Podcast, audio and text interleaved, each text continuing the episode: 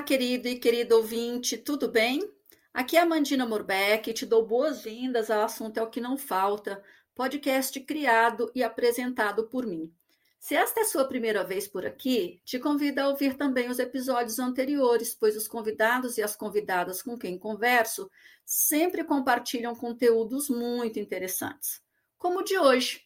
Vamos lá então? Minha convidada neste episódio é Milena Isler, que tem uma história incrível no universo off-road. Uma mulher num ambiente dominado por homens. Ela dá curso de direção nessa categoria para mulheres, sendo a única instrutora brasileira com treinamento feito na Inglaterra. Na verdade, tem mais cursos em seu extenso currículo nessa área, mas vou deixar para ela mesma contar. Embora seja apaixonada por sua Defender, Nesses últimos 12 anos, Milena participou de dezenas de eventos corporativos com marcas como Land Rover, Jeep e BMW, entre outras. Trabalhou no lançamento da Porsche Taycan na Europa, gravou programas do Auto Esporte na TV Globo, fez trabalhos voluntários junto a uma ONG de médicos no Xingu e da Defesa Civil em Santa Catarina e nossa, ainda encontrou tempo para fazer expedições por países da América do Sul. Como você já ouviu até agora, não é pouca coisa não, mas é ela que vai contar a sua história em detalhes. Então vem comigo, porque aqui assunto é o que não falta. E aí, Milena, tudo bem? Oi, Amandina, tudo jóia. Bem-vinda ao podcast. Obrigada, obrigada pelo convite. É, nós não, não nos conhecemos pessoalmente, mas eu fiquei muito contente com a indicação da Elaine, uhum. que inclusive é a convidada do episódio 13, para que eu te contatasse. Então, assim, quero te agradecer de novo por você ter aceitado, né, conversar comigo, compartilhar a sua história. Claro, não, obrigada pelo convite e eu adoro contar histórias, principalmente para poder incentivar as mulheres no off-road. Então, sempre que eu tenho oportunidade, eu aproveito.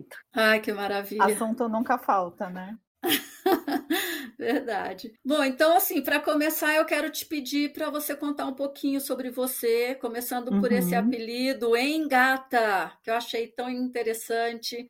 Uhum. E aí conta aí de onde você é, onde vive, como é que surgiu esse interesse por veículos 4x4. Tá bom. Então, o Engata é criação minha, é o nome que eu dei para o meu canal no Instagram e no YouTube. E a ideia do canal é compartilhar conhecimentos e incentivar as mulheres nas viagens e no off-road. O nome em si veio de um brainstorm que eu fiz com uma amiga, que a gente ficou pensando na ideia do canal, então várias ideias surgiram e o Engata ficou ficou com um som muito legal, porque ele é meio um pouco de um trocadilho, porque é uma coisa que infelizmente, assim, no meio automobilístico, assim, a gente acaba escutando muito e todo mundo me chama, e aí, gata, vem cá, gata, e aí, gata, não sei o que, é gata pra lá e gata pra cá. E é um pouco do assédio que a gente recebe quando a gente está trabalhando. E o engata surge para questionar justamente esse universo do off-road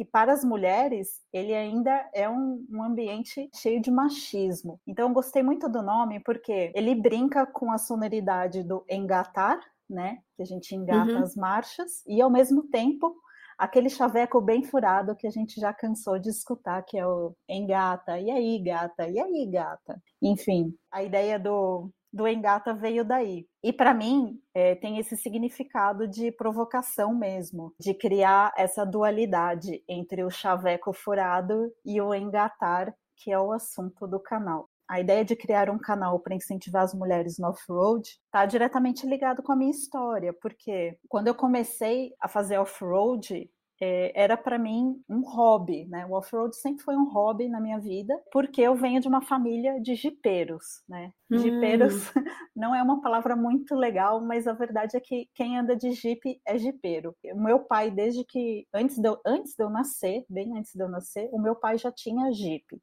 Jeep mesmo, né? Era um Willys, porque é, a gente tem um sítio aqui perto de São Paulo, eu moro em São Paulo, né? E para chegar no sítio, a gente precisava de um 4x4. Não tinha estrada asfaltada. Até hoje, para eu chegar no meu sítio, ainda não tem estrada asfaltada, é tudo terra. Antes de eu nascer, o meu pai já tinha Jeep. A minha mãe, quando estava grávida, já andava comigo chacoalhando lá no Jeep. E eu cresci andando nesses veículos. Então, passei boa parte da minha infância já fazendo off-road, mesmo sem querer. Como eu tenho três irmãos, eu tenho dois deles que são fanáticos por carros e também praticam off-road. Quando eu fui crescendo, o meu irmão mais velho já me levava para fazer trilha e eu fazia o papel do famoso Zequinha, né? O Zequinha, aquele cara que vai no banco de trás, que é um nome genérico, né? O Zequinha tanto faz ser homem ou mulher, e ele, na verdade, o Zequinha não tem nome, né? Por isso que ele chama Zequinha. Ele é o cara que vai fazer o trabalho sujo de abrir porteira, empurrar o carro, cavar lama, cavar terra enfim, é, todo o trabalho que o motorista não quer fazer, ele manda o cara que está no banco de trás, o cara, vai lá ajudar, né? Então, sempre fui Zequinha dos meus irmãos nas trilhas, até que eu comecei, quando eu cheguei nos 18, 19 anos, quando eu comecei a dirigir, aí eu já comecei a falar mais grosso, eu falei, opa, opa, agora sou eu que dirijo, né? A brincadeira acho que começou a ficar mais divertida quando, em 2001, o meu pai comprou a primeira Defender, né? Era um sonho de consumo mesmo, porque sempre foi um carro que a gente gostaria de ter a fama da marca, né? E toda vez que a gente via uma Defender na rua, a gente, a gente aplaudia. Enfim, a gente tinha uma fascinação pelo carro mesmo. Quando meu pai comprou um, você imagina a comoção da família, né? Todo mundo em volta do carro e todo mundo queria dirigir e adivinha, meu pai não deixava ninguém dirigir o carro. Ninguém, nem meus irmãos, só ele. O máximo a gente podia manobrar na garagem e era só. Tamanho tamanho apego que ele tinha pelo carro, né? Para resumir a história, para convencer meu pai que eu poderia dirigir o carro, eu então fui fazer um curso de off-road era 2001, 2002, né? Foi logo no começo. Eu procurei cursos especializados, fiz dois cursos e já saí dirigindo. Eu ganhei confiança do meu pai rápido, ele adorou que eu me interessei pelo assunto. Quando eu cheguei em casa, eu já comecei a explicar tudo do carro para ele. Ele falou: Não, agora que você já está sabendo, então pode pegar o carro. Que barato! Foi assim que eu comecei a me interessar mais por entender como funcionava o 4x4. Depois disso, eu comecei a ter mais interesse em fazer viagens de carro, porque eu percebi o potencial da Defender, né? E eu olhava o meu pai usando o carro para ir de casa para o trabalho, né? Casa, Avenida Paulista, vivia aqui na cidade com o carro. Eu falava, pai, você tem um carro que é feito para dar volta ao mundo, né? Por que, uhum. que a gente não vai viajar de carro? Vamos para Patagônia, o que você acha? E aí, quando eu, joguei essa ideia na mesa, ele topou na hora, achou a ideia maravilhosa e falou: vamos sim, mas aí então organiza a viagem e a gente vai ver quem que vai. Então, eu comecei pela primeira vez é, me interessar nessa logística de organizar uma longa viagem. Então, a gente saiu de São Paulo, fomos até Ushuaia, passamos pela, pelo Chile na volta e completamos aí, acho que foi 15 mil quilômetros em, em 30 dias. Essa foi a primeira viagem da família e depois disso, todo ano era a família inteira em cima de mim.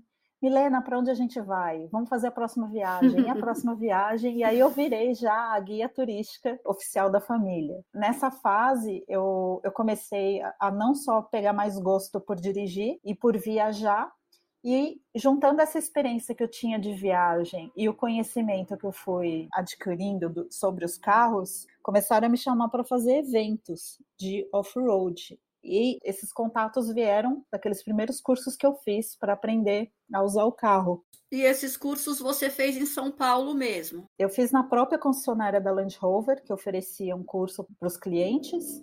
Uhum. E fiz um outro que era da De Pascoal, que era com o Roberto Gaiotto, ele é um excelente instrutor, ele dá aula até hoje. E juntei esses dois cursos e os dois professores, né, dos dois cursos, logo depois que eu terminei o curso, eles já me chamaram para fazer eventos que eram eventos de ralis corporativos, e durante muito tempo eu fiz esses eventos. Então, para mim, foi um aprendizado muito interessante, porque além de eu ganhar experiência no volante, fazendo trilhas, eu conheci um pouco de como funciona um rally, né, a parte da organização e das regras, e para mim aquilo era divertidíssimo anos depois, né, juntando é, essa experiência de trabalhar nos eventos e as experiências das viagens que ao longo dos anos eu fui acumulando, um dia, né, eu estava trabalhando em um desses eventos, eu estava no salão do automóvel trabalhando com a Jeep, inclusive. E aí o coordenador do Land Rover Experience na época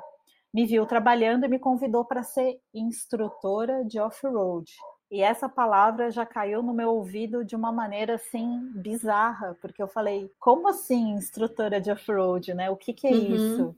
Porque essa não é uma profissão muito conhecida e para mim nem era uma profissão, eu nem sabia que existia. Então foi aí que eu tive o meu primeiro contato com a profissão. Eu recebi o treinamento da Land Rover aqui no Brasil para já começar a trabalhar no Centro Experience. Ele serve como como se fosse uma pista de test drive, para quando os clientes compram um carro na Land Rover, ele já ganha automaticamente um voucher para fazer aquele curso. Então eu trabalhava no centro, recebendo os clientes, eu dava um curso que era meia hora de aula teórica e uma hora e meia de pista, né? Uma hora, uma hora e meia de aula prática. E nessa pista a gente tem todos os obstáculos montados, né? Inclinação lateral, subida forte, descida, buraco, muita lama, areia, cascalho, enfim, todos os obstáculos para que o cliente possa testar o carro na sua capacidade off-road. Isso na cidade de São Paulo? Não era em São Paulo, o... era num hotel que era o Dona Carolina, lá em Itatiba. Fica uma hora e meia, mais ou menos, de São Paulo. Então, a gente só trabalhava nos finais de semana, né? Os cursos lá eram de sexta a domingo. Aquilo para mim foi uma descoberta, porque foi, foi a maneira que eu mais me identifiquei, porque aquilo que antes para mim era um hobby, de repente virou uma profissão eu comecei a descobrir então um universo de carros que eu não tinha contato, né? Porque eu cresci dentro do meio off-road, dirigindo carros totalmente mecânicos. Então, toda essa parte da mecânica do carro, de como o 4x4 funciona, o bloqueio e a reduzida, tudo isso, eu já entendia. Eu nunca tinha tido contato com os carros novos, né? Com toda aquela tecnologia que a Land Rover tem embarcada nos carros. Então, só para você ter uma ideia, no, no, meu primeiro dia de treinamento, eu entrei numa Range Rover Sport e foi o carro que a gente usou para fazer a pista de, treinamento.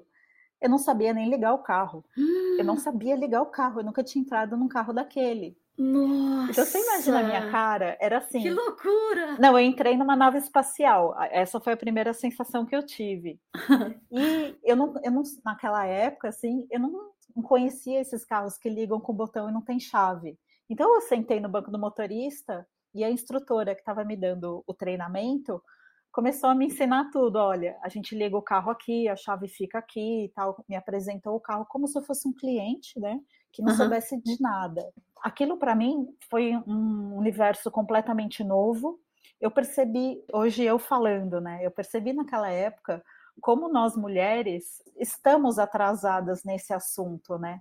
Porque uhum. aquilo que para mim era tudo novidade, quando eu cheguei em casa para compartilhar com meu namorado, com meu irmão, eu falava: gente, o carro não tem chave, gente, o carro freia sozinho, né? Aquilo tudo era novidade para mim e para eles não. E eu falei: nossa, mas meu, onde eu estava esses anos todos, né? Já começa aí, eu acho que a minha consciência de que nós mulheres a gente tem um déficit de informação e conhecimento em relação a carros que para os homens é muito mais acessível, né? Não, não dá para generalizar, não é que todo mundo tem, todos os homens tenham esse conhecimento, mas para mim aquilo foi um mundo novo que se abriu. E daí para frente eu não parei mais. Eu, é, quando eu comecei a trabalhar como instrutora no Land Rover Experience, foi um trabalho atrás do outro aqui no Brasil, pelo menos, a gente trabalha muito mais com eventos, né? Então, a gente não é necessariamente fixo, né, com uma marca, então a gente pode trabalhar com diversas marcas.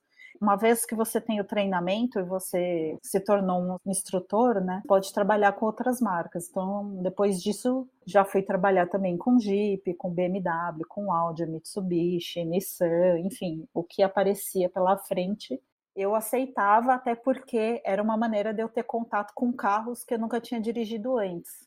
Depois disso, fiquei, acho que foram cinco anos trabalhando aqui no Brasil, e aí eu decidi investir no meu treinamento e eu descobri que a Land Rover lá na Inglaterra dá cursos para os instrutores. Eles têm uma academia, é um, uma infraestrutura gigantesca com centros de treinamento é, na Europa inteira e nos centros que são sedes da Land Rover, você consegue fazer esses treinamentos para se formar instrutor. E eles têm vários níveis de graduação, é, é, como se fosse uma faculdade mesmo. Então, eu tinha aqui no Brasil, eu era level 1, aí eu fui fazer o, o nível acima, que é o level 2. Depois uhum. você ainda pode se formar senior e lead instructor, que é o máximo da sua carreira como instrutor. E o lead instructor é aquele capaz e único autorizado a treinar novos instrutores. É muito legal a Land Rover investir nessa profissão, mas eles fazem isso com um objetivo, porque aqui no Brasil, por exemplo, hoje a gente não tem mais o centro Land Rover Experience. Tinha um só, ele fechou, mas na Inglaterra, por exemplo, são acho que nove ou dez centros só na Inglaterra. No mundo todo deve ter uns 30. Então é muito interessante que eu, eu descobri, meio que sem querer, que uma vez que você tenha um certificado Land Rover de instrutor, você pode trabalhar em qualquer centro Land Rover Experience do mundo todo. E isso me animou muito, porque eu estava não só unindo um assunto que eu gosto, que é off-road, com viagens. Então eu percebi, olha só, de repente eu posso viajar, conhecer outros países e trabalhar ao mesmo tempo numa coisa que eu gosto. E é o que eu tenho feito até agora. E só para finalizar a minha história, porque daí eu engato com o engata, que é assim, eu trabalhei então até 2018 como instrutora, estava com a agenda super lotada, trabalhando na Europa, e aí eu voltei para o Brasil, foi quando começou a pandemia. Eu me vejo trancada em casa sem nada o que fazer. Então eu pensei comigo mesma, gente, eu tive uma experiência tão rica, tão gratificante, e eu tenho um conhecimento que poucas mulheres têm. E naqueles momentos, acho que mais depressivos da pandemia, que eu pensava comigo mesma, eu preciso compartilhar esse conhecimento com as pessoas. Eu tinha essa necessidade de ensinar e de passar o que eu sei para os outros. Foi daí que começou o Engata. Eu falei, já que eu não posso ser instrutora na vida real, aqui do lado de fora, hum. dentro do carro, eu vou ser virtual. E aí nasce o Engata com esse objetivo: ensinar as técnicas de condução off-road e incentivar as mulheres em viagens. Resumindo, é isso. Muito legal. Que história incrível! E nesse trabalho no exterior está incluído esse lançamento mundial do Porsche Taycan? Tá. Quando você tem o treinamento da Land Rover e você tem um certificado de instrutor, isso vale muito para todas as montadoras, porque a gente tem um treinamento padronizado com um nível de qualidade excelente e que todo mundo quer ter um instrutor Land Rover trabalhando no seu evento a Porsche contratou uma empresa na Alemanha para fazer o lançamento do primeiro carro elétrico da Porsche, que foi o Taycan. Né? E essa empresa era justamente o Land Rover Experience da Alemanha. Então, a equipe inteira que trabalhou lá no evento da Porsche eram instrutores da Land Rover ou tinha alguma conexão com a Land Rover. Alguns instrutores que trabalharam com a gente vieram direto da Porsche, mas toda a equipe que organizou toda a logística foi a empresa que gerencia o Land Rover Experience lá na Alemanha. Então, nós instrutores, a gente tem grupos que a gente está conectado, a gente se conhece e foi assim que eu fui parar nesse grupo do lançamento da Porsche. Foi muito legal, inclusive, porque eu não sabia que eu ia trabalhar para a Porsche. Eu fui convidada para fazer esse trabalho. O meu chefe me mandou um e-mail e falou: Você tem disponibilidade para as datas tal, tal e tal? Você pode vir para a Alemanha? Eu falei: Posso. E ele não me falou absolutamente nada sobre o trabalho. Na minha cabeça, eu achei que eu ia trabalhar para a Land Rover, porque o, o chefe é da Land Rover, ele é o lead instructor. Só no dia do briefing, no primeiro dia de trabalho, ninguém lá sabia que o evento era da Porsche. E aí ele revelou, ele falou: oh, a gente está fazendo o lançamento do Taycan, é um carro que não foi lançado ainda, por isso o segredo, então ninguém pode saber. Era um lançamento para a imprensa ainda, né? Então foi muito interessante, porque além da gente percorrer quase que a Europa inteira, né? Porque foram 6.600 quilômetros de carro elétrico por toda a Europa, com o objetivo de demonstrar para a imprensa que é possível você fazer longas viagens de carro elétrico. Isso porque a Europa já tem uma rede de recarregamento para carros elétricos que é gigantesca, né? Lá não falta posto de recarga elétrico. Então foi maravilhoso, foi incrível e para mim também foi uma novidade. E para minha surpresa, né? No primeiro dia do briefing eu falei: "Meu Deus do céu, eu não sei nada de Porsche". Foi a única coisa que eu pensei. Mas foi muito legal e no final deu tudo certo, porque eles, enfim, dão todo esse treinamento, dão todas as informações. E a gente teve treinamento junto com os mecânicos da Porsche. Durante quatro dias, a gente ficou literalmente enfiada numa garagem, sete andares para baixo. Hum. Era muito louco. A gente estava em Oslo, na Noruega, no estacionamento de um hotel que a garagem era sete andares para baixo, os sete subsolos, fechado com portas de ferro assim e a gente tinha 22 taikans para preparar para o evento, então a gente tinha que saber absolutamente tudo sobre o carro e não podia ter dúvida nenhuma. Que fantástico! Para mim foi uma experiência única, é, dificilmente vai acontecer de novo, porque é um lançamento de um carro único que marca a história da Porsche. E para mim também era novidade dirigir um carro elétrico assim, principalmente na Alemanha, né, que você tem as autobahns sem limite de velocidade, enfim, tudo para mim foi uma nova experiência. E tinha mais mulheres ou só você? A minha chefe era mulher, era justamente a chefe da Land Rover lá na Inglaterra. Mas ela era a chefe de treinamento do Land Rover Experience Mundial. Então, isso me abriu muitas portas, porque ela também tinha essa visão de que precisava de mais mulheres dentro desse ramo de instrutores, né? Então, esse foi um dos motivos dela ter me chamado. Mas era só ela também, não tinha mais mulher. Não. Incrível. É. Então, e fazendo um gancho com essa questão do feminino, já não é fácil para a gente dirigir carro comum, que não, não os 4x4. Então, assim, nesse universo, parece que a gente é meio que invasora. Nós somos.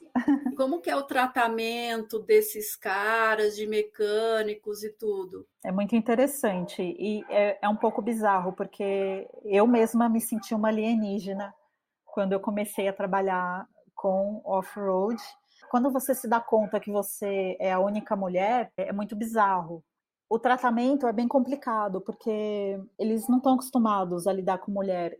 Não é que a gente é diferente deles. A simples presença de uma mulher naquele ambiente já incomoda eles. E isso é muito louco, é muito bizarro. A gente não tem essa percepção, mas a gente percebe em poucas coisas, assim, são às vezes um pequeno gesto, às vezes eles se contêm na maneira de falar, às vezes eles falam uma coisa e querem dizer outra.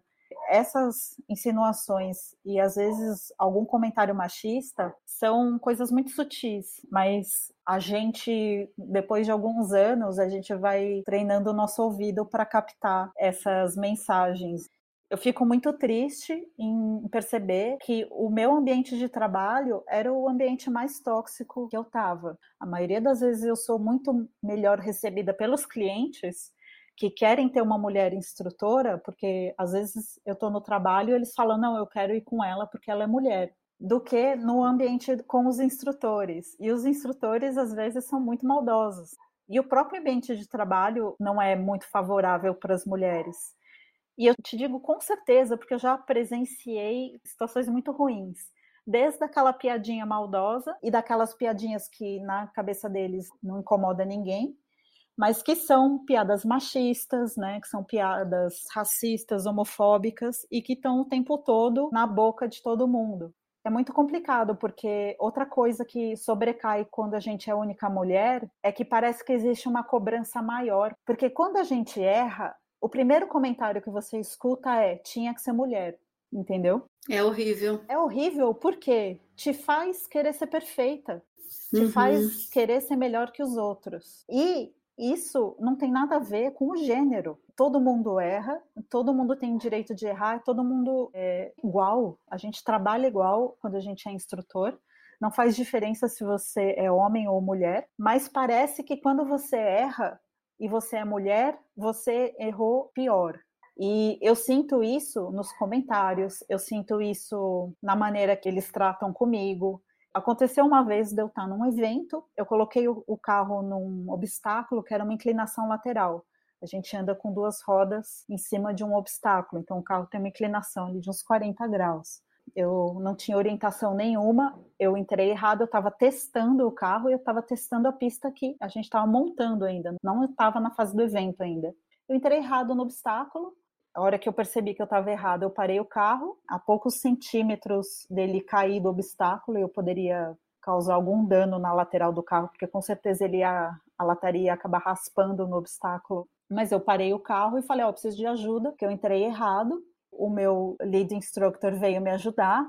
Ficamos lá uns 20 minutos manobrando bem devagar, bem devagar, para o carro não cair. Deu tudo certo, desci do obstáculo, só que ao invés dele me dar a oportunidade, né, de refazer o obstáculo e melhorar a minha habilidade, porque era só eu fazer de novo que eu ia ter entrado direito. E a gente faz muito isso, né? Quando a gente tem obstáculos difíceis, a gente fica repetindo ele até ficar perfeito. Só que eu errei uma vez, e ele, ao invés de insistir no meu treinamento, e deixar eu refazer para chegar na perfeição, ele me tirou do evento. Hum. Ele simplesmente me colocou de fora e me fez trabalhar o evento inteiro em pé do lado de um carro lá, dando informações técnicas, que era trabalho de um vendedor. Nossa. Quando eu me dei conta, o vendedor, que era um vendedor da concessionária, estava no evento lá bebendo e comendo. Enquanto eu estava trabalhando no lugar do vendedor, o vendedor estava lá enchendo a cara no evento e eu, que era instrutora, era para eu estar dentro do carro na pista, eu fui tirada de fora.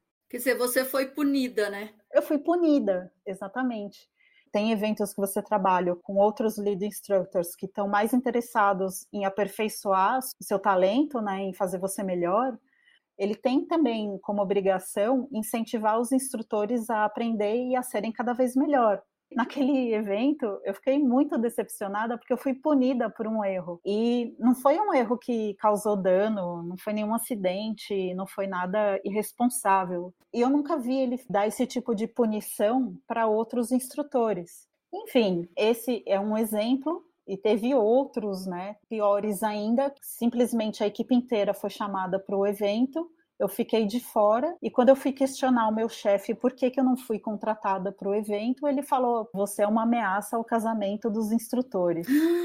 Ai, que horror!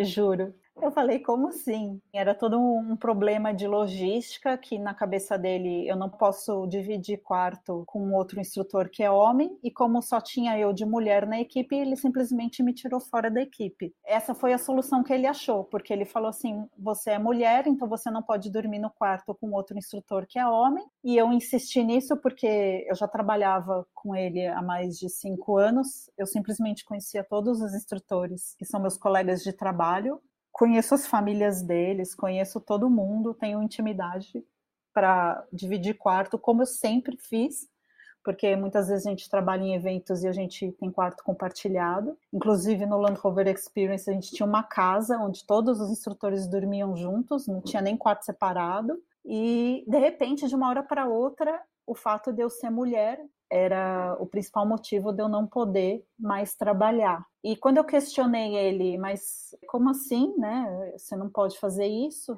Ele falou: Pois é, não é muito justo, né? Mas eu não tenho como te colocar num quarto individual. O orçamento não permite. E a hora que ele falou do orçamento, eu falei: Ah, então tá bom. Seu problema é o orçamento, eu pago pelo meu quarto. Daí eu fico num quarto sozinha, mas eu preciso desse trabalho, né? É importante para mim. E aí, nesse momento, ele virou para mim e falou: Ah, quem sabe numa próxima oportunidade? Talvez quando tiver mais mulheres instrutoras. Ou seja, o meu trabalho era condicionado a ter outra mulher trabalhando. Ai, cara. Isso foi, se eu não me engano, 2015 ou 2016 veja bem, a gente está em 2023 e até hoje não tem outra mulher instrutora na equipe. E nunca houve, por parte dessa equipe, intenção de contratar outras mulheres. Ele nunca deu treinamento para mulher até hoje, entendeu? Uhum. Esse é um dos motivos de eu criar o Engata, é o meu objetivo pessoal, né? De tentar não só incentivar as mulheres no off-road, mas também para que, com certeza, se ninguém ensinar as mulheres na prática do off-road e na condução, elas nunca vão um dia virar instrutoras. Eu tenho o Engata com esse objetivo, num futuro que elas também sejam instrutoras, porque foi assim que eu comecei. Eu fiz um curso de off-road, depois desse curso nunca mais parei, comecei a trabalhar e hoje eu sou instrutora. Eu estou fazendo o caminho inverso agora, eu estou tentando treinar e ensinar novas mulheres dentro da prática do off-road para que elas tenham um interesse e quem sabe um dia a gente possa ter aqui no Brasil uma equipe inteira de mulheres instrutoras, que até hoje não existe apesar dessas histórias revoltantes e das situações de machismo todas que eu passei, isso me incentivou no que eu faço hoje. E eu tô nessa luta solitária mesmo de tentar mudar esse mundo machista. E nos cursos que você oferece, como é que você tem visto a receptividade das mulheres? Há interesse de algumas para se tornarem instrutoras ou não? Elas querem só fazer os passeios. Até hoje eu ainda não vi mulheres com interesse de serem instrutoras. Pelo menos nunca me falaram isso. E eu acho que ainda é muito cedo, a gente ainda está engatinhando nesse assunto, né? O off-road para mulheres ainda é um ambiente machista, poucas mulheres praticam, as poucas que praticam ainda têm medo e dessas poucas que praticam e não têm medo, têm segurança e já estão mais com mais experiência, nunca ouviram falar que ser instrutor é uma profissão. Essa profissão praticamente não existe aqui no Brasil. Ela existe como freelancer. Ninguém é instrutor contratado com carteira assinada e tem trabalho todo dia. Aqui no Brasil, a gente ainda é instrutor de eventos automobilísticos. Você não vai conseguir sobreviver sendo instrutor, porque você vai trabalhar uma vez por mês, duas vezes por mês, em eventos de três, quatro, cinco, no máximo dez dias. Eu digo isso porque quando eu fui para a Inglaterra fazer meu treinamento, eu vi como os centros funcionam lá os instrutores, que são equipes assim de 15, 20 instrutores para um centro, têm trabalho todos os dias de segunda a domingo, e de hora em hora tem um cliente indo lá fazer um treinamento. E aqui, que nem o Centro Experience, que funcionava aqui no Brasil e fechou, a gente só trabalhava de sexta a domingo e a gente só atendia três clientes por dia esse formato de você ter uma pista de treinamento para a prática do off-road ainda é uma coisa muito recente. Você vai encontrar treinamentos e cursos particulares. Então, existem empresas que oferecem esse serviço, mas é para o cliente final, para qualquer tipo de carro, não necessariamente da Land Rover ou da Jeep. São cursos genéricos, assim.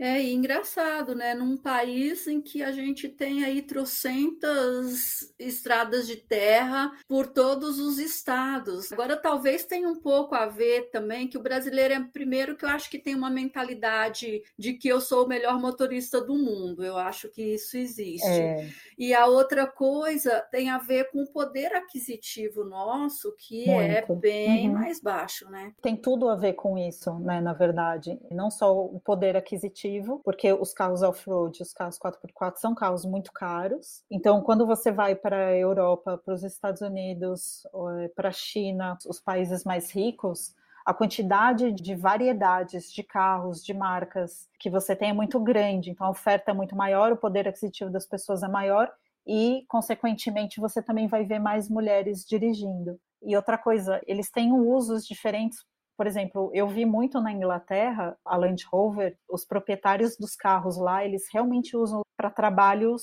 no ambiente rural, no interior, para pegar a estrada de terra.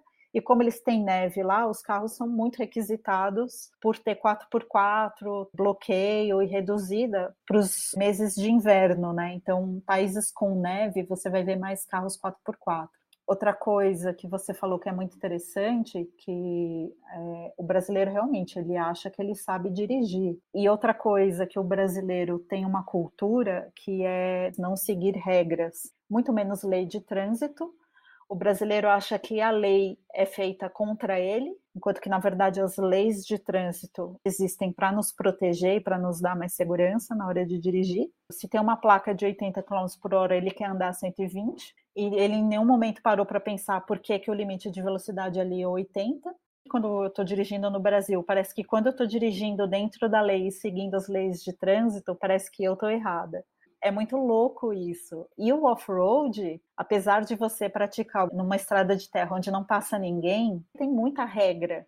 Isso é muito interessante se você pensar que para praticar off-road, mesmo eu estando sozinha numa estrada deserta, vazia, sem ninguém, eu tenho que seguir regras. Então, você imagina a dificuldade que eu tenho quando eu estou num curso de off-road, que eu vou explicar para o cliente que existem regras de condução e existem maneiras corretas, certas e seguras de você dirigir. Tudo que ele aprendeu a vida inteira, que a gente tem essa cultura de o meu pai me ensinou, eu aprendi no Jeep Club, os meus colegas, todo mundo dirige assim. Eu tenho uma dica de como faz para sair, um jeitinho para sair do atoleiro. Tarará. então, assim, todo mundo tem uma solução mágica. Só que para tudo isso, existem regras de segurança e existem dicas de instrutores, pessoas que estudaram isso por uhum. anos, né, que têm experiência. Que existem maneiras de condução, existem realmente treinamento para isso. E o treinamento adequado vai melhorar a sua condução. Eu percebi, às vezes, quando eu estou dando curso, que as pessoas ficam impressionadas, falam: Nossa, eu sabia que isso existia, mas eu não sabia que era assim existe técnica para tudo, isso eu te garanto. E off-road, a condução do off-road tem muita técnica, tem muito segredo. Tem técnicas para cada tipo de terreno e como usar cada tipo de carro, né? Então é muito rico se você puder fazer um curso e poder explorar o máximo de capacidade do seu carro. 90% dos proprietários dos carros 4x4 para off-road não tem a menor ideia da capacidade que o carro deles tem. Nunca usou todos os recursos do carro. Porque tem que ler manual, tem que entender como o carro funciona, coisa que a maioria não faz. Eu sei disso porque quando eu dei curso lá na Land Rover, uhum. a maioria dos clientes que chegava lá nunca tinha usado a reduzida, nunca tinha usado um bloqueio de diferencial e nunca tinha usado o HDC lá, um sistema de freio de descida, sendo que o botão está na frente dele. O cara comprou o carro e ele nunca apertou aquele botão ou não sabe, ou não teve a curiosidade, ou não leu o manual. É impressionante como as pessoas compram os carros, mas não têm a menor ideia de como o carro realmente funciona. Quando eu estou dando curso, eu fico realmente bem satisfeita de poder ensinar isso para os clientes. É muito legal quando você percebe que a pessoa que chegou na sua aula era uma e a hora que ela saiu, ela saiu outra pessoa. Ela sai dirigindo diferente, ela sai mais confiante, sabendo o que ela quer e ela sabe com segurança entrar numa trilha. Essa parte da educação é muito gratificante, inclusive para o instrutor. Ai, que bacana! Então, nós vamos fazer um breve intervalo aqui, porque no próximo bloco nós vamos falar especificamente sobre o seu curso, ok? Ok.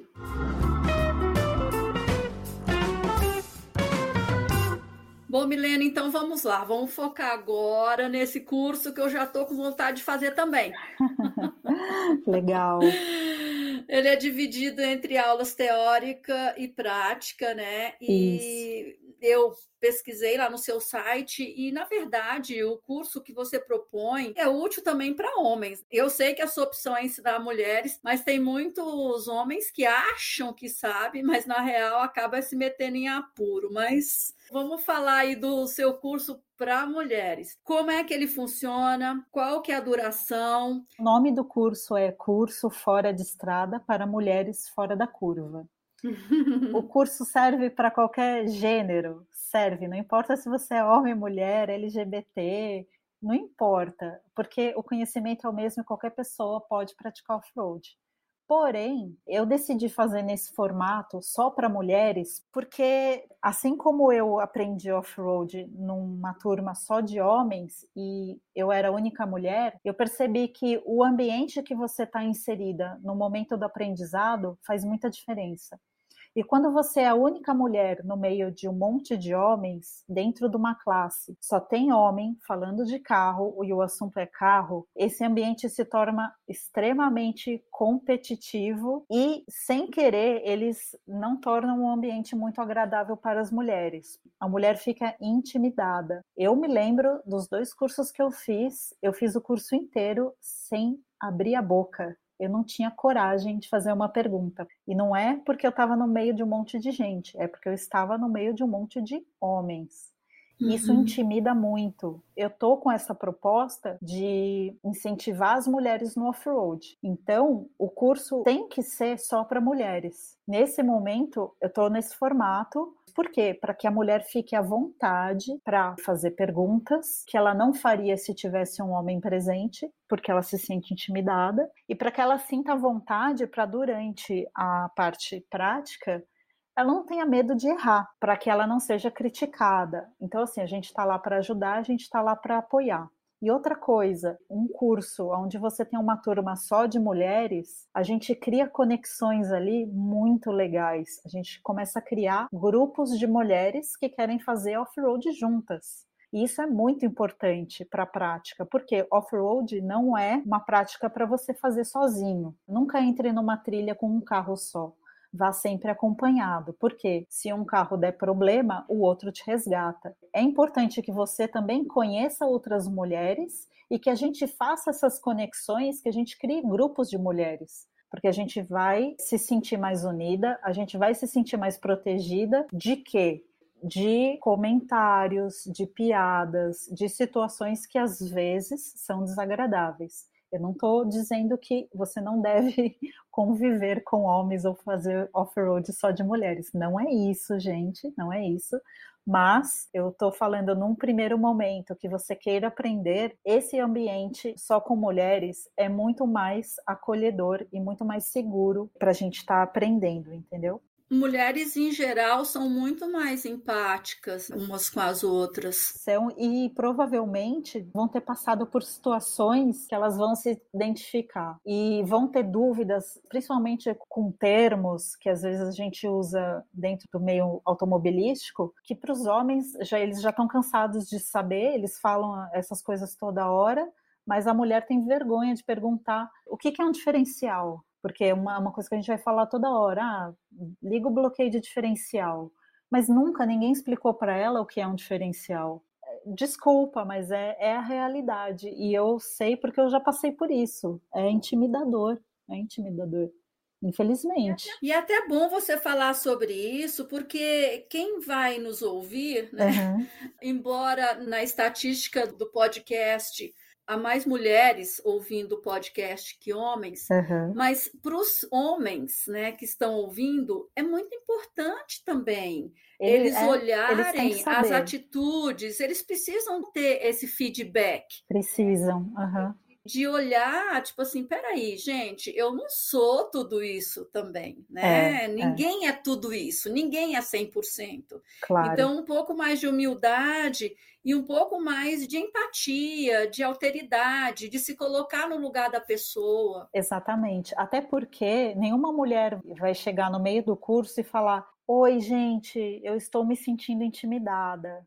Ninguém faz isso. Não é uma coisa que você demonstra. A mulher, quando ela está num ambiente que ela não está confortável, ela simplesmente se cala e ela se isola. É nesse momento que os homens têm que perceber, eles têm que chamar para si essa responsabilidade de incluir a mulher no assunto. Então, assim, se essa mulher é a única da sala e ela tá ali sozinha ela tá quieta, se você tiver um pouco de atenção e de cuidado, tentar explicar para ela e tentar incluir ela no assunto. Do mesma maneira que quando você está numa roda de amigos, chega um amigo de fora que não conhece as pessoas, você introduz o seu amigo na roda de novas pessoas. É a mesma coisa quando você está num ambiente cheio de homens e tem uma única mulher. Os homens também têm que tomar um pouco de cuidado, porque sem querer, ou às vezes querendo mesmo, eles ocupam muito espaço, vai, para usar uma palavra simpática, mas é isso. Eles falam em cima da gente, eles interrompem, eles querem aparecer e às vezes eles têm uma necessidade muito grande de demonstrar conhecimento. E a gente não quer saber quem é o melhor, a gente quer participar e aprender junto. A ideia é essa. E você falou sobre essa reação das mulheres uhum. é, vão se encolher em vez de falar, gente, eu estou incomodada. Porque se ela fizer isso, também é o quê? Ai, olha que mimimi. Já vão começar aquelas brincadeiras, aquelas gozações. Então, assim, é tudo muito problemático nessa questão do universo feminino compartilhando o universo masculino. São detalhes. Qual é a duração do, do curso? curso? Já mudei de assunto. A duração do curso é de um dia. A primeira parte, na parte da manhã, a gente faz uma aula teórica de três horas. E essa aula teórica vai te dar os fundamentos básicos de como funciona um veículo off-road, um veículo 4x4, qual que é a diferença de um 4x2 para um 4x4. Aí a gente também começa a falar sobre a nomenclatura, todos os termos que a gente usa dentro desse esse meio. Depois a gente vai para uma parte que é de tecnologia e recursos para que você possa entender quais os recursos que o seu carro oferece e em que momento você deve usá-los. Mas nesse caso das tecnologias, nem todos vão ter é, esse monte de botãozinho. Por exemplo, o meu é um pé de boi, né? Sim. meu Jimny é um pé de boi e eu adoro, porque o outro que eu tinha, o Jeep Cherokee, embora ele fosse mais antigo e tudo, mas era tanto módulo, tanto trem apitando que eu não aguentava aquele negócio. Eu falei, eu quero um carro simples, eu, uhum. eu não quero nada desses negócios, entendeu? Então, o Jimny, nesse aspecto, ele me atende muito bem, tô adorando ele, para falar a verdade. Então, só para pontuar isso com você, que nem todos vão ter esse monte de tecnologia, não. né? Mas é importante você conhecer. O seu exemplo é ótimo. Você tinha uma Cherokee, você comprou o carro, usou ele para perceber que aquele carro não servia para você. Aí, quando você comprou o Jimny, você viu que os recursos que o Jimny tinha eram mais adequados para o seu modo de dirigir. Então, o que, que tem de legal de você aprender sobre os recursos e as tecnologias? Para que você tenha informação Carro não é igual roupa que a gente vai ali, compra, aí não gostei, vou trocar. Não é assim. Eu tô te dando informação para que na hora que você for comprar um carro, ou se você não está satisfeito com o seu, você saiba o que, que você procura num carro. Você pode agora chegar numa concessionária ou você vai procurar um carro para fazer off-road, você já sabe que recursos você precisa ter e quais você não precisa ter. Uhum. Mas você só vai poder chegar nessa decisão se eu te explicar tudo que tem disponível no mercado, certo? Certo. Então eu vou te mostrar como funciona a tecnologia mecânica, porque a eletrônica não fez nada além do que copiar a mecânica para facilitar o que era mecânico. Existem prós e existem contras, e o que eu faço no curso eu te mostro como se fosse um cardápio. Existe isso, isso e isso. O que, que você quer? E o mais importante, o que, que você precisa. No curso, eu vou dar uma pincelada em um pouco de tudo que existe hoje no mercado. Então, eu vou falar sobre um seletor de terreno, vou falar sobre HDC. Mesmo que seu carro não tenha, é importante que você saiba que isso existe. Por quê? Você pode entrar numa trilha com uma amiga. Então, eu tenho uma Defender toda mecânica, mas a minha amiga tem uma Discovery com toda a tecnologia mais nova que existe o carro dela no meio da trilha deu algum problema ou ela não está conseguindo passar numa situação lá. Eu tenho conhecimento para ajudar, para conduzir o meu carro, mas eu também tenho conhecimento para ajudar a minha amiga. Porque às vezes você também vai dirigir carros que não são o seu. Sim. Quantas vezes você já não pegou um carro emprestado ou você não foi viajar e alugou um carro. E aí você chegou nesse carro alugado e ele tem reduzida, ele tem bloqueio e ele tem, sei lá, HDC, por exemplo. Uhum. Você nunca viu aquilo na vida. E agora? você vai querer, você vai abrir o manual e vai ler? Vai querer aprender tudo em um minuto? Então, qual que é a vantagem de você ter conhecimento? Uhum. Né? É justamente você estar preparado para qualquer situação. Não importa se o seu carro não tem aquilo, mas você sabe usar. Então, assim, conhecimento nunca é demais eu me lembrei de você uhum. mostrando o Bronco, o Ford Bronco, lá no seu canal. Foi. É. E você sabe que, lá no YouTube, né? E você sabe que eu acho o Bronco puta carro, eu acho ele lindo e tudo. Aí tá lá você, né? Tô assistindo você contando que ele tem isso, que ele faz aquilo, que aí ele na você põe lá no seu quê e ele o carro dirige sozinho. Aí eu assim, não, não, não, é. não, não, não quero isso, porque fora essa questão, nós já vamos voltar para o conteúdo do seu curso. Tá. Fora isso, todas essas coisas encarecem muito um veículo, né? Muito, é. Normalmente essas tecnologias são extremamente caras e extremamente sensíveis, né? Imagina que cada função dessa é um módulo eletrônico, uhum. é uma uhum. caixa cheia de sensores, cheia de placas eletrônicas. Nada disso combina com off-road, porque é, nada que for elétrico vai se dar bem com água, poeira ou lama, concorda? Sim. Nem sempre toda essa tecnologia embarcada nos veículos eu sei que elas ajudam muito, são muito confortáveis, o que tem prós e contras, né? Toda essa tecnologia, ela é boa até determinado momento porque elas também são mais sensíveis ao ambiente que a gente está passando, né? Muitas vezes toda essa tecnologia acaba limitando o carro no off-road carros que têm muita eletrônica, muitos módulos eletrônicos, eles têm um limite de travessia de água que normalmente é de 50 ou 60 centímetros. Se a água passar desse limite, vai chegar no módulo eletrônico e isso vai dar problema no carro. Já carros sem muita tecnologia e com mais recursos mecânicos, os limites de profundidade de travessia de água são maiores. Quando você for comprar um carro, por mais tecnologia que ele tenha, você tem sempre que levar em conta que tipo de atividade você vai praticar com ele. Nem sempre tanta tecnologia ajuda. Ela ajuda, mas até certo ponto. E você também tem que prestar atenção porque são carros com uma capacidade imensa. Então você consegue chegar em locais onde nenhum outro carro chegou. Mas se esse carro der algum problema de eletrônica naquele lugar, também ninguém vai conseguir arrumar. Né? É, não, não existe concessionária no meio do deserto. Pois não existe é. celular, enquanto que quando você tem problemas mecânicos, às vezes uma batidinha, uma abraçadeira, às vezes você consegue dar um jeitinho e resolver aquele problema mecânico. Agora, os carros eletrônicos, hoje em dia, quando eles vêm com muita tecnologia embarcada, não tem jeito, porque muitas vezes, quando colocado numa situação extrema, o carro entra num modo de emergência e ele desliga. Simplesmente, você só vai conseguir ligar ele conectando um computador na concessionária. Resetando, né? Resetando, literalmente, porque eles, eles são isso, né? Eles são computadores gigantes. É muito bom estar atento a toda essa tecnologia e aonde você está com o seu carro.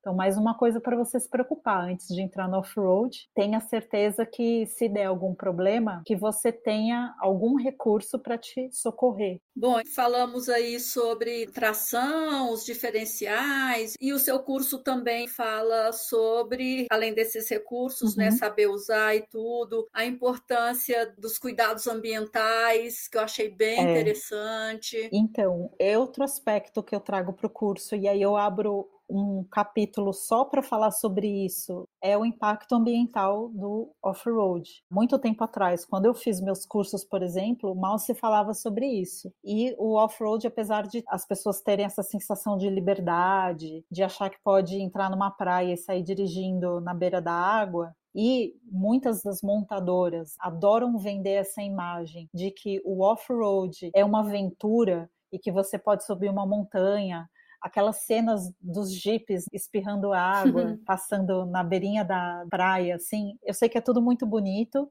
mas, gente, o impacto ambiental disso é muitas vezes irreversível. Não é para andar de jipe na praia. Eu sei que você viu no comercial, mas o comercial não está dando um bom exemplo. Então, vamos ter consciência de que a partir do momento que você ligou a chave do seu carro, ele já está poluindo. Você está queimando combustível, você está deixando marcas na natureza e muita gente que faz trilha adora criar o seu próprio caminho. Então ele está andando lá no meio do mato, ele vira e fala assim: ah, não, eu vou por aqui, porque ninguém nunca andou aqui. Então você abriu um caminho novo, você impactou naquela flora e naquela fauna.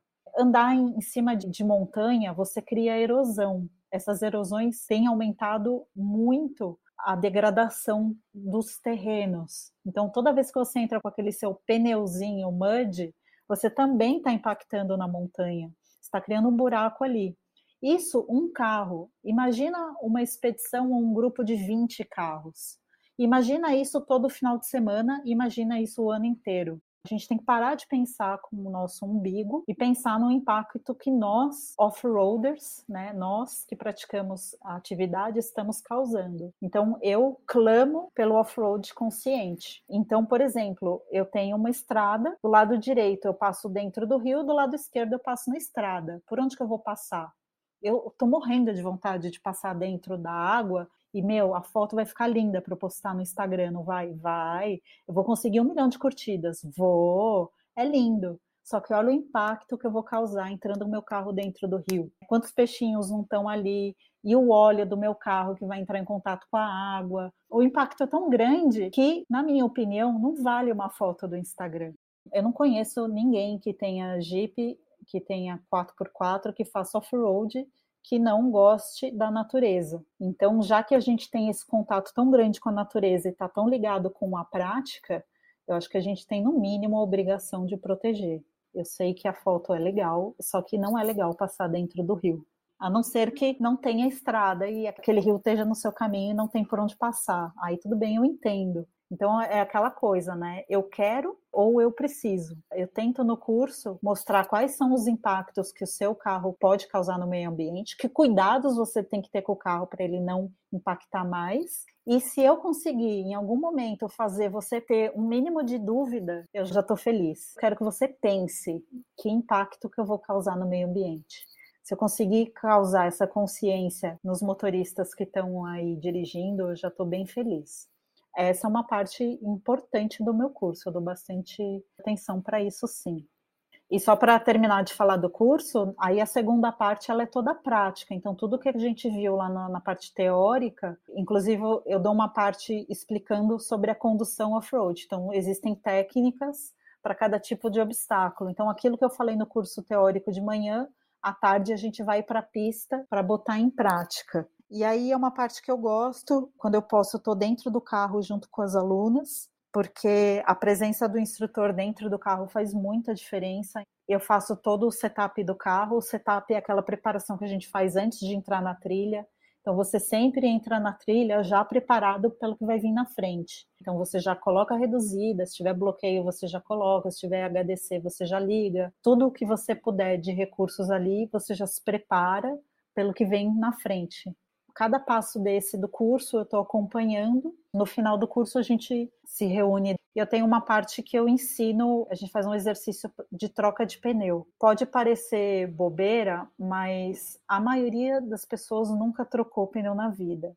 E hoje em dia tá muito mais fácil você ligar para o seguro e mandar chamar alguém do seguro do que trocar o pneu. Só que é o seguinte, se você está fazendo off-road e você estiver no meio do nada, o sinal do celular não vai pegar e quem vai ter que trocar o pneu é você. Eu acho essa parte extremamente importante. O off-road usa demais os pneus do carro. É um recurso que ele está sendo judiado ali o tempo todo, porque o pneu vai pegar terra, vai pegar lama, vai pegar pedra, vai pegar buraco. E a chance desse pneu sair danificado ou causar algum problema durante a trilha é muito maior. Quanto maior o risco que você está se expondo com o carro, mais preparado você tem que estar. Tá. Você tem que saber trocar um pneu. Você tem que saber onde está a chave de roda. Você tem que saber como usar a chave de roda. Você tem que saber trocar o seu pneu. Sim. Como usar o macaco, né? Ah, exatamente. Como usar o macaco. Essa parte do curso é demais. Muita gente descobre que o macaco não funciona e que a chave de roda está errada. Porque alguém já mexeu no carro, porque o carro é usado, aí o cara, o dono original perdeu o macaco e alguém comprou uma chave de roda que não serve naquela rosca. E aí? Ainda bem que você descobriu isso antes, mas se você nunca trocou o pneu do seu carro, pelo amor de Deus, vai lá na garagem agora e faça esse exercício. Troca o pneu do seu carro mesmo ele não estando furado para você aprender. O pneu nunca vai furar na hora que você estiver na frente de uma borracharia. Ele sempre fura no pior local possível e na pior hora. Então imagina você, mulher, sozinha numa estrada à noite com pneu furado, sem celular, sem ninguém para te ajudar. Você não deve se colocar numa situação de risco e de vulnerabilidade. Então não fique lá esperando aparecer um homem para te ajudar. Não importa se é off-road ou se for numa estrada, todo mundo tem que saber trocar pneu. E eu te digo com certeza que a maioria das mulheres nunca trocou pneu na vida, e muitas, muitos homens também, mas mulher menos ainda.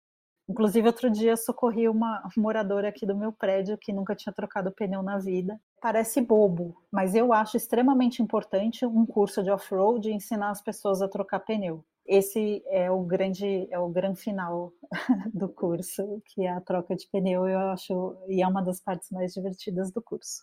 Muito legal. E aí depois vocês ficam em contato, como é? Então a gente está criando grupos para que as meninas depois possam se conectar. A ideia é aos poucos começar a criar grupos de mulheres, né? Tentar fazer elas se conectarem mais e marcar passeios, marcar trilhas. Isso é muito importante, é uma coisa que os homens costumam fazer muito, né? E que a gente não tenha esse costume, mas por que não? Fazer uma viagem só de mulheres com suas amigas, ou passar o fim de semana fazendo uma trilha, independente de ser homem ou mulher, mas a gente também tem que tomar iniciativa, né? A gente pode, e é divertidíssimo. É, em relação ao curso, você quer complementar mais alguma coisa? Por enquanto eu não tenho nenhuma data marcada eu estou pensando em reformular ele para fazer num formato talvez de aulas particulares ou com grupos fechados. Mas eu pretendo, a partir do meio desse ano, pelo menos já voltar com ele num, num novo local. Do formato que eu estava fazendo até agora, eu não tinha um local muito adequado para fazer, e por uma questão aí de logística também, eu prefiro fazer num local que seja meu, sabe? Que eu tenha mais controle da pista, de tudo mais. Eu preciso ainda achar um, um local melhor para eu, eu dar o curso, mas a parte teórica, e essa parte prática eu consigo fazer nesse formato, pelo menos particular, por enquanto. E assim que eu tiver as novas datas, eu vou divulgar lá no, tanto no canal do, do Instagram quanto no, no site. A gente depois no final vai falar sobre os seus canais. Também eu deixo os links na descrição do episódio, né? Fica mais fácil para o ouvinte Vamos para mais um intervalinho e já já voltamos com mais histórias sobre 4x4, porque você é uma mulher com muitas histórias. Nossa, obrigada. Tô rodada, tô rodada. Literalmente.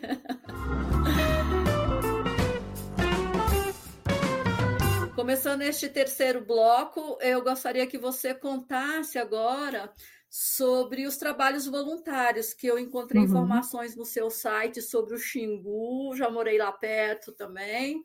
Ah, que e legal. sobre Santa Catarina. Como é que foram essas vivências? Foi uma bela surpresa para mim, porque eu percebi que, infelizmente, né, as catástrofes climáticas assim têm se tornado cada vez mais frequentes. Quando acontecem essas coisas, a Defesa Civil costuma chamar pessoas para ajudar, né, no socorro nessas situações é comum até os grupos de Jeep oferecerem ajuda. Por quê? Porque os carros estão preparados para chegar nesses locais, né? Normalmente são desmoronamentos, ou locais alagados, ou locais com muita lama. E foi num desses momentos que, quando aconteceu em Blumenau, eu não lembro o ano agora, mas foi que teve uma, uma grande enchente lá em Blumenau, teve muito desbarrancamento e tal, e eles estavam precisando de ajuda. Quem teve a iniciativa foi meu irmão mais velho, que é o Mauro, ele se ofereceu em ajudar um gru o grupo lá de Blumenau nessa área que precisava levar mantimentos para as pessoas que estavam isoladas. Ele me chamou, chamou meu irmão mais novo também, e a gente montou um grupinho de três carros A gente levava principalmente mantimentos e doações né, em locais de difícil acesso. Essa foi minha primeira experiência com trabalho voluntário e eu percebi a capacidade que os nossos veículos têm de chegar em locais de difícil acesso, mas principalmente nesses momentos que as pessoas mais precisam. Então isso abriu meus olhos para um novo objetivo, né? Eu olho o meu carro às vezes parado na garagem, eu falo, gente, é tanto potencial, é tanto recurso parado na garagem que me dá agonia. Eu falo, eu preciso usar esse carro para alguma coisa. É interessante se você tem um 4x4 e um carro preparado, que você pode contribuir com a comunidade que está ao seu redor. A ajuda que você está oferecendo parece pouco, mas ajuda muito. E o sentimento de gratitude que você recebe depois é muito grande, assim. Você recebe muito mais do que você está dando. E às vezes são gestos muito simples, às vezes você só tem que levar galões de água para uma comunidade que está lá isolada e a água não chega lá. Para aquelas pessoas que estão recebendo a sua ajuda, era tudo que elas precisavam. Então, abriu meus olhos e eu comecei a ver meu carro de uma maneira diferente como um instrumento que pode ajudar outras pessoas. Aquela experiência que eu tive lá em Blumenau foi muito gratificante nesse sentido. Eu gostei muito de fazer, fiquei esperando por outras oportunidades e logo depois da pandemia eu vi um anúncio no Instagram de uma ONG que estava precisando de ajuda para levar médicos para o Xingu. E, nossa, eu não demorei um segundo e mandei uma mensagem para a ONG e ofereci o meu carro. É uma ONG de médicos e dentistas que levam atendimento para o Xingu. E a minha mensagem foi bem simples. Eu falei assim: eu não sou médica, eu não sou dentista, eu não entendo nada de medicina, mas eu sou uma excelente motorista e eu tenho um carro à disposição. Se vocês precisarem da que minha. Que cabe muita gente, muita bagagem. Exatamente. Eu tenho uma Defender que pode ser muito útil, né? Não deu 10 minutos, o dono da ONG já estava me ligando. E aí eu fiz parte dessa viagem para o Xingu, que durante muitos anos eles tiveram o apoio do exército para fazer a parte de logística, que era levar os equipamentos não só levar os equipamentos para o Xingu, mas também para fazer o trabalho durante a ação, que é levar e trazer pessoas o tempo todo de uma aldeia para outra, carregar equipamento, levar comida, levar cozinheiro, enfim, toda aquela infraestrutura para manter a ação funcionando. Eu realmente me surpreendi com todo o trabalho que eles fazem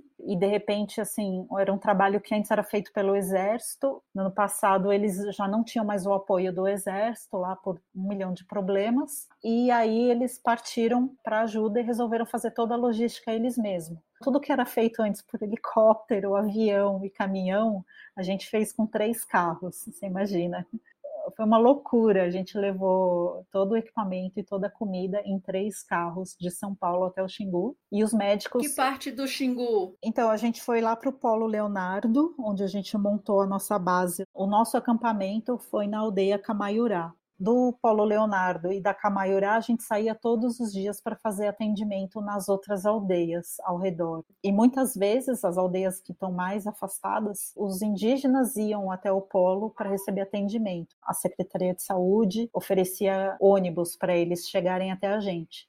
Eu me surpreendi porque eu não tinha noção de quanto eu tinha rodado no Xingu até eu voltar para São Paulo, porque de São Paulo até o Xingu são 1.500 quilômetros. Então foi 1.500 quilômetros para ir e 1.500 para voltar, né? 3.000 quilômetros. Quando eu fui olhar o odômetro do meu carro, eu tinha rodado 5 mil quilômetros. Ou seja, eu rodei Nossa. 2 mil quilômetros dentro do Xingu. Eu perdi total noção, porque o meu trabalho lá era todo dia ir e voltar do polo para as aldeias, ir e voltar várias vezes. E em 20 dias eu fiz 2 mil quilômetros.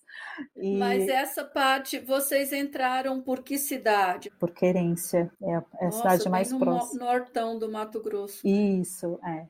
Tem Querência e tem Canarana também, é, as duas cidades mais próximas de lá. Para mim foi uma experiência incrível. De todas as viagens que eu fiz, eu nunca me senti tão cansada quando eu voltei. Eu fui perceber o quanto eu tinha trabalhado lá em 20 dias e o tanto que eu tinha dirigido, o tanto que eu tinha rodado, só quando eu voltei. eu estou muito acostumada a fazer viagens de carro, né? Então, eu já fiz Patagônia, já fiz Atacama, Machu Picchu, estou acostumada a fazer viagens longas e dirigir por muito tempo. Mas essa do Xingu foi uma experiência tão intensa no dia a dia mesmo, nas aldeias, nos atendimentos. Não foi só dirigir, né? Foi uma experiência muito forte de trabalhar lá e de poder ajudar. Que realmente, quando eu só fui perceber quão intenso foi quando eu voltei para casa, que eu estava realmente exausta, exausta mesmo. Foi muito mais puxado do que eu imaginava. Mas ao mesmo tempo, foi uma experiência que para mim abriu meus olhos para muitas coisas eu consegui entender algo que eu já sabia, que os indígenas são os povos originários.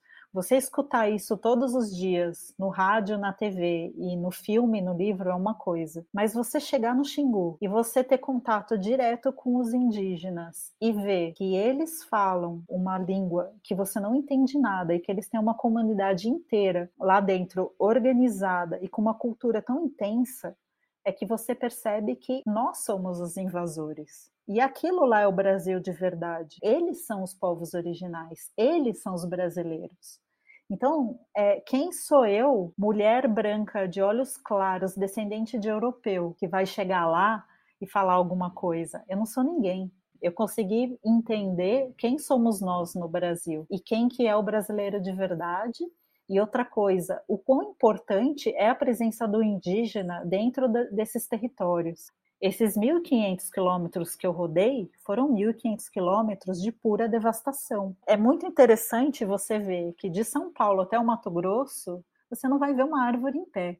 Você vai ver plantação de soja e milho, sim, quilômetros. Sim. E que não é fazendas, é quilômetros uhum. de plantação e de pura destruição. Cadê a mata que estava ali? A hora que você chegar na, na, linha, sabe aquela linha que você vê no mapa que está escrito território indígena do Xingu é daqui para frente? Até aquela linha tá tudo desmatado. Passou a linha, entrou no Xingu, você vai entrar numa densa floresta de mata e vida. O que tem de mata em pé é graças aos indígenas e ver isso com seus próprios olhos é muito impactante. Eu tive uma experiência que me chocou muito, mudou o meu modo de ver o Brasil, mudou o meu modo de entender quem somos nós e qual espaço nós ocupamos aqui. Eu fiquei encantada com o trabalho, eu fiquei impressionada com a cultura e com uma parte do Brasil que para mim era novidade. E você pretende fazer de novo, participar novamente? Por enquanto, não, não está nos meus planos. Eu talvez faça novamente se tiver algum convite, se aparecer alguma outra oportunidade. Essa participação que eu tive foi realmente pontual, porque a ONG não necessariamente precisa dos carros nesse momento, porque agora a partir desse ano eles voltam até o apoio do, do, exército e do governo, que leva eles de avião, helicóptero e tudo naquele momento foi excepcional. E realmente levar todo equipamento de carro para o Xingu é muito complicado foi a solução emergencial que a ONG encontrou naquele momento. Ah, legal. Então, eu queria que você falasse um pouquinho aí como é que foram essas suas viagens que você falou pela América do uhum. Sul, né, visitando lugares icônicos. Eu amo ali aquela região da Patagônia em torno do Parque Torres del Paine, fiz trekking lá, então assim, lugares maravilhosos. Não é só de trilha e off-road que a gente pode usar o carro, né? Uhum. A trilha consome muito do carro e às vezes você tem muito problema fazendo trilha, muita lama, muita pedra, às vezes muito problema mecânico. Fazer trilha para off-road é divertidíssimo, mas é, ao mesmo tempo você tem que ter uma manutenção constante no carro. Uhum. E aí eu percebi que mais legal do que fazer trilha é pegar o seu carro e ir viajar. Primeiro que eu gosto de dirigir, uma coisa é você dirigir em São Paulo, né? Uma coisa é você dirigir no trânsito da cidade, aquela loucura de farol. Dirigir em estradas é completamente diferente. A sua experiência como motorista é outra. As suas habilidades mudam. Dirigir longas distâncias e fazer viagens mais longas é muito interessante, porque você começa a prestar atenção em coisas que você não prestava atenção antes. Por exemplo, você vai prestar mais atenção na paisagem, você começa a prestar atenção nas distâncias, como isso influencia no seu corpo. E a viagem da Patagônia foi a minha primeira viagem longa de carro e foi uma viagem incrível. Quando você viaja de carro, né, ou mesmo de moto ou de bicicleta, cada quilômetro conta, cada quilômetro é uma coisa diferente que vai acontecer. As distâncias começam a ter outro sentido para você. Às vezes você fala, ah, eu vou ali na esquina, daqui 15 minutos eu volto. Então agora eu começo a falar, eu vou, hoje eu tenho 400 quilômetros para dirigir. Hoje eu tenho tanto tempo, eu tenho que pensar em combustível, eu tenho que pensar em paradas, eu tenho que pensar em hospedagem eu comecei a ficar maravilhada com toda essa logística, essa organização que você tem que fazer e se preparar para uma viagem longa. Comecei a tomar gosto e percebi que ter um carro de off-road não necessariamente você tem que entrar na lama, não necessariamente você tem que fazer trilha, uhum. mas a capacidade desses carros de você percorrer essas longas distâncias também é muito impressionante. E o melhor é se você puder pegar estradas alternativas, né? O que, que tem de legal quando você viaja para um local como a Patagônia ou o deserto do Atacama e você está com um carro 4x4, né? um carro mais alto, um carro com mais recursos, você consegue chegar em locais que vai ter muito menos turista, vão ser menos é, movimentados. Então comecei a, a, tomar gosto por um turismo que não é o turismo de massa, né? Não é o local turístico que todo mundo vai. Eu comecei a tomar gosto por viajar para desertos. Eu estou sempre em busca de um salar, de um vulcão, de um lago. Então eu comecei a tomar gosto por essa parte de explorar o planeta mas de uma maneira que não seja muito turística. O Ushuaia eu fui duas vezes, para a Patagônia eu já fui umas quatro, para o Atacama já fui quatro vezes também, já fui duas vezes para o Salar de Uyuni, Machu Picchu eu fui uma vez só de carro, e fiz outras viagens de carro, assim, quando eu pego avião, vou para os Estados Unidos, vou para a Europa, eu gosto muito de alugar um carro e explorar o que eu tenho em volta. Uhum. Muita gente tem medo de viajar e acha que o carro vai quebrar, que isso pode ser um problema, ah, e se furar um pneu, e se o carro der algum problema, e onde, onde vai estacionar, e tem posto de gasolina, e não tem, e o combustível, e a fronteira, enfim. Todo mundo tem muita dúvida e pode parecer um bicho de sete cabeças, mas é incrível. Quem nunca fez, experimente fazer uma viagem de carro, experimente sair do Brasil com seu carro é muito interessante você também conhecer as fronteiras, como que é toda essa burocracia de passar na fronteira, você vai pegando umas manhas já, você vai aprendendo a lidar melhor com os documentos, com a burocracia, e mesmo os perrengues, eu adoro falar sobre os perrengues, porque todo mundo tem medo, né, de o pneu furar, o carro quebrar, eu te digo com certeza, cara, curta, curta cada momento do seu perrengue, porque vai ser a melhor história que você vai ter para contar. é verdade. O, o, perrengue pode parecer horrível na hora que ele acontece e você pode se sentir na pior situação possível, mas no final dá tudo certo. Eu coleciono histórias e a, as melhores delas são os perrengues. E outra coisa, é na hora do perrengue que você faz amizades e que você encontra pessoas que numa situação normal nunca aconteceria. E aí entra uma coisa muito legal da viagem de carro.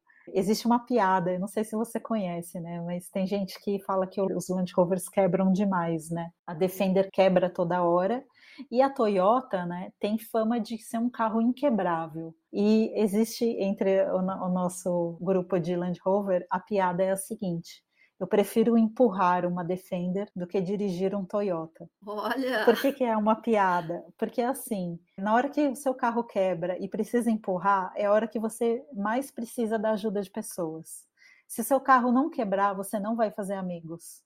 Você vai fazer uma viagem de 5 mil, 10 mil, 20 mil quilômetros. Se seu carro não quebrar, você não vai conseguir, você não vai conhecer ninguém, você não vai parar em locais estranhos, você não vai parar dentro da casa de uma pessoa que você não, não fazia a menor ideia que morava ali. Enfim, as situações mais bizarras, mais emocionantes. Todos os lugares do mundo têm pessoas boas que querem te ajudar. Normalmente essas pessoas vão te tratar muito bem elas vão te dar casa, comida e roupa lavada. Não tenha dúvida, eles vão te levar para casa deles, vão cuidar de você até que o seu carro fique pronto e você possa ir embora. Mesmo que tudo der errado, mesmo se o carro quebrar, se o pneu furar, aproveita essa situação. Confie nas pessoas, confie na ajuda. A pessoa que parou para te ajudar, 99% eh, são pessoas boas. Eu tenho várias histórias de perrengue. Meu carro já quebrou várias vezes, já precisei de ajuda, já tive não só pneus furados, já tive acidentes em estrada. Fui muito bem acolhida. Eu, na hora, é, é, às vezes é ruim, mas, gente, faz parte. Todas as vezes que meu carro quebrou, foi a hora que eu mais aprendi. Eu gosto de mecânica, não, eu não gosto de mecânica. Eu odeio. Alguém gosta de ter o carro quebrado? Não, não gosta. Só que é bom que você saiba. E não tem é, maneira melhor de você aprender do que na hora que você mais precisa. Eu não entendia nada do sistema de refrigeração do meu carro até que ele começou a esquentar. Nem todo mundo vai ter a curiosidade, vai ter o tempo, a disponibilidade de fazer um curso de mecânica, mas compra uma Defender que você vai, em 10 anos, você vai virar mecânico, querendo ou não.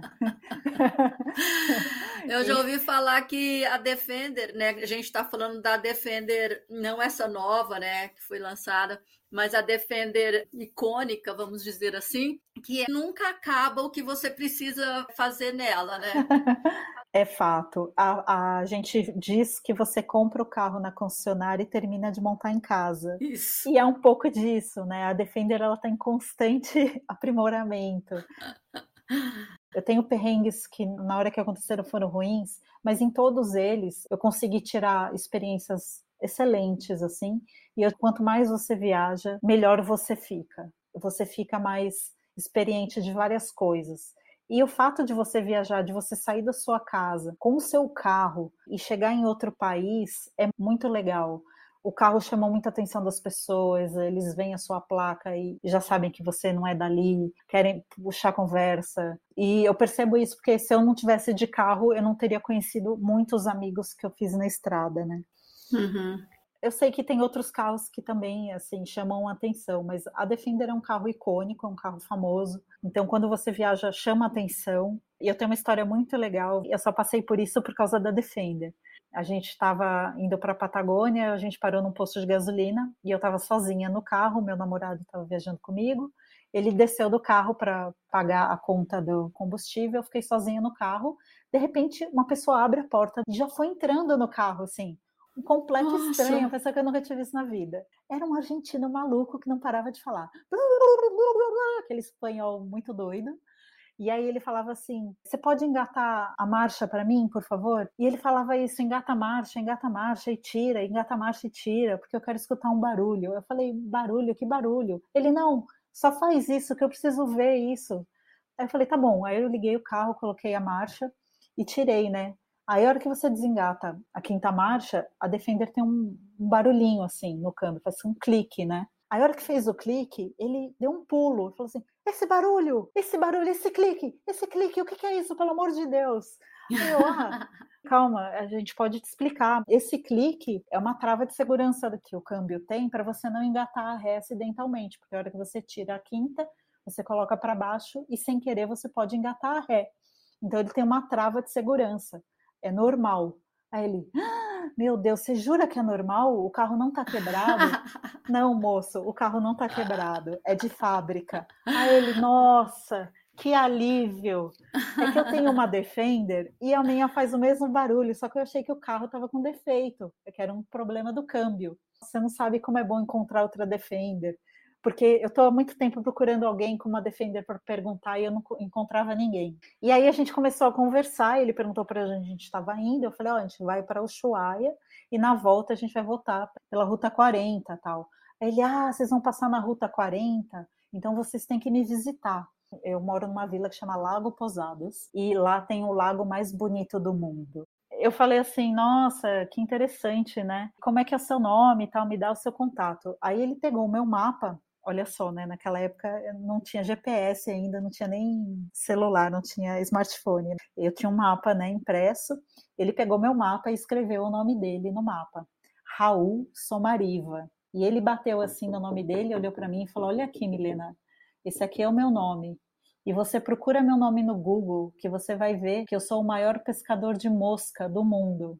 Mosca é uma técnica de pesca. Uhum. E aí ele falou isso e, ele insistiu muito, procura no Google. Eu falei, ah, quer dizer então que o senhor é pescador, né? Ele falou, é, eu sou pescador, mas não sou qualquer pescador, eu sou o maior pescador do mundo e eu moro no lago mais bonito do mundo. Eu olhei para ele com aquela cara de, ô meu filho, você é argentino, né?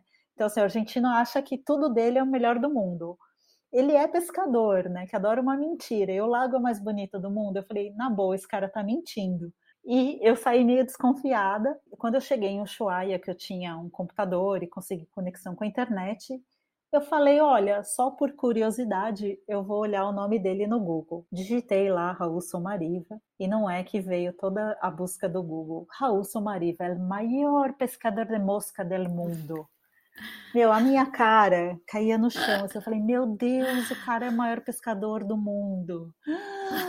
Gente, que demais. E aí, a hora que eu vi isso, eu falei, a gente tem que ir para esse lugar, porque se ele é o maior pescador do mundo, o lago é o mais bonito do mundo, né? E aí não deu outra. A gente acabou mudando o nosso caminho na volta. Quando chegou em Lago Posadas, a gente ficou impressionado. O lago era um negócio de cair o queixo. Assim. Era aquela cena de wallpaper para você grudar e, e, ficar olhando aquilo o resto da vida. É um lago azul com uma pedra no meio que faz um arco. E tem outro lago do lado que passa uma estrada no meio. De um lado o lago é azul, do outro lado o lago é verde. Aquela água de degelo transparente. Eu fui direto no endereço que o Raul me passou. Quando eu cheguei lá, a gente bateu na porta e ele não estava, não tinha ninguém na casa. Só que ele deixou avisado para a gente, falou assim, se vocês baterem na porta e eu não tiver, fica na cidade, pega um hotel, no dia seguinte, com certeza eu já estou de volta, porque às vezes ele passa a noite no lago pescando, mas ele volta no dia seguinte. A gente conseguiu encontrar ele no dia seguinte, ele levou a gente para pescar. A gente pescou com o Raul, fizemos um churrasco, ele serviu truta assada que ele tinha acabado de pescar.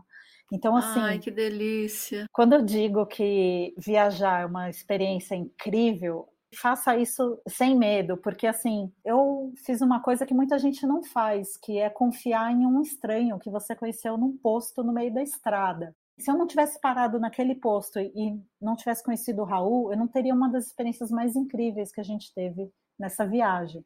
E se colocar nessas situações que para gente às vezes que mora na cidade é impensável, né? Como é que você vai confiar na palavra de um estranho, uma pessoa que você nunca viu na vida? E eu te digo, viaje e confie em estranhos. É óbvio, né? Tem um, um mínimo de bom senso.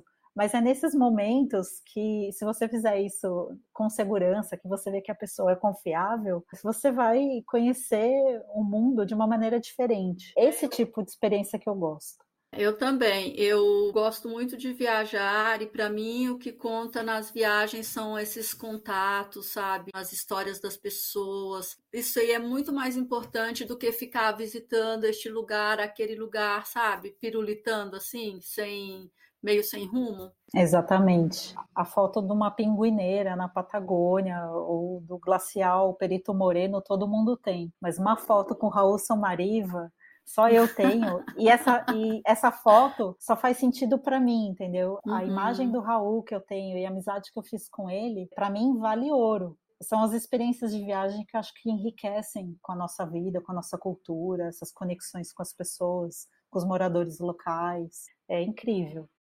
Muito bem, Milena. Assim, infelizmente nós temos que né, finalizar. Que recado você gostaria de deixar para quem tem ou gostaria de ter um veículo 4x4 com toda a sua experiência aí? Claro que a primeira coisa, já falo, que é conhecer bem o que tem em mãos, né? Como você falou. Para quem está interessado em começar no mundo do off-road, eu recomendo conhecer os carros que tem à venda no mercado. Não compra um carro novo zero logo de começo. Procura um carrinho usado. Procura os modelos mais antigos que são mecânicos, que vai ser mais fácil de você aprender e tomar gosto pela coisa. Vai treinando em trilhas de fim de semana, né? E é assim que você vai começar na prática. Façam os cursos de off-road que estão aí pelo mercado. Tem o meu curso, tem outras empresas também que oferecem não entrem na trilha sem informação.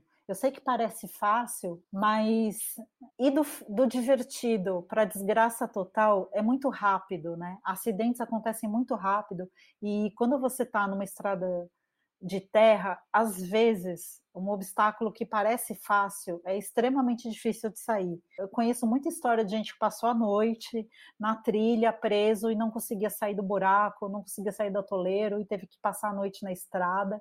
E às vezes isso pode ser traumatizante. E aí o que era para ser um passeio divertido vira uma desgraça. Então, assim, nunca entre sozinho na trilha.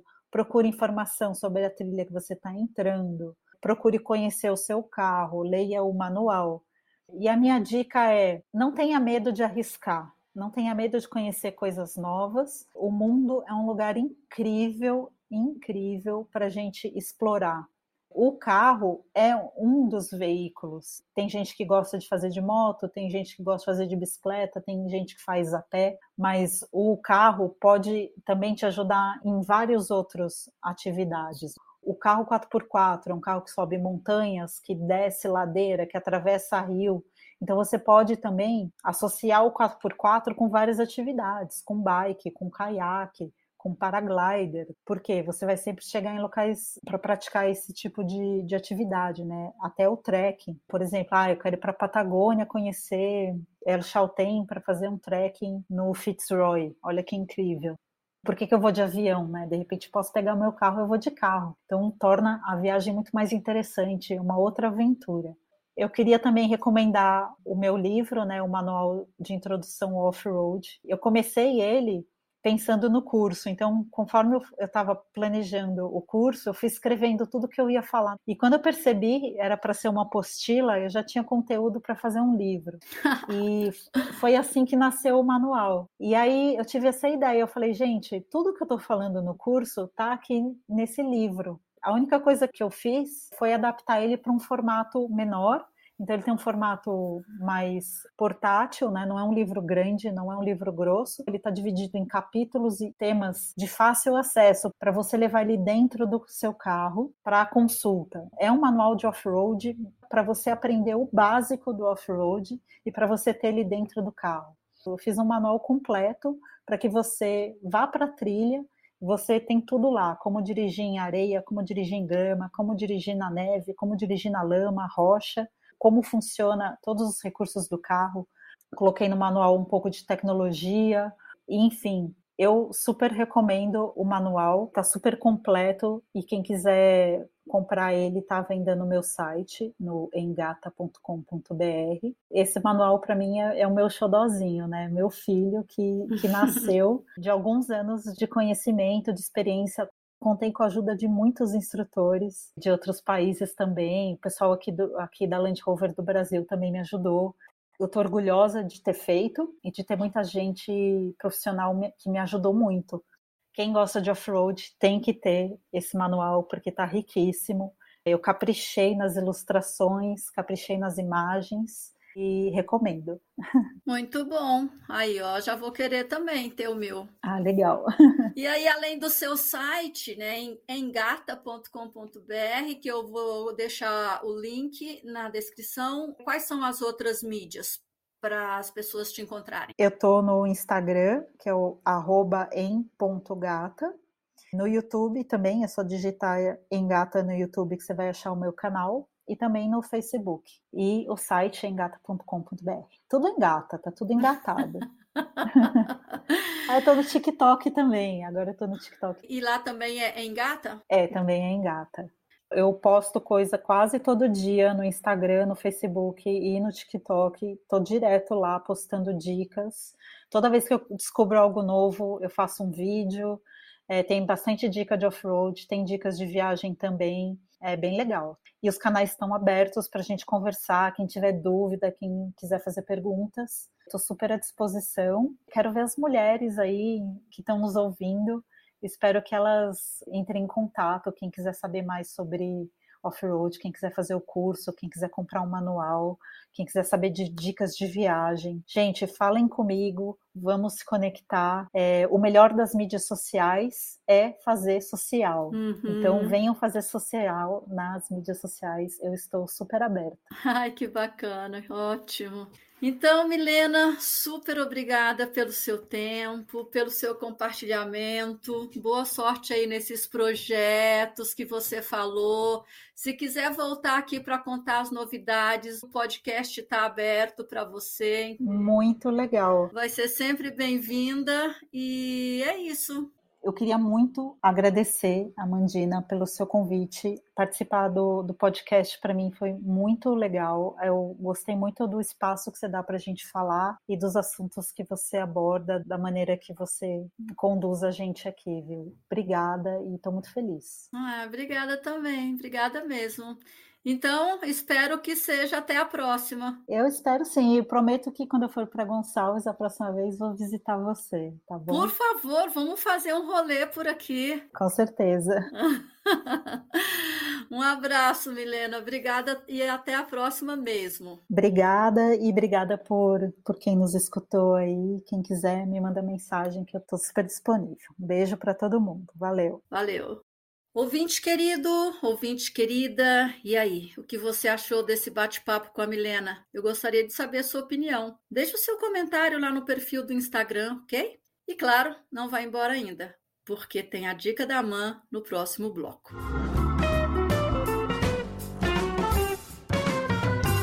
Minha dica de hoje é o livro da Milena, sobre o qual ela comentou.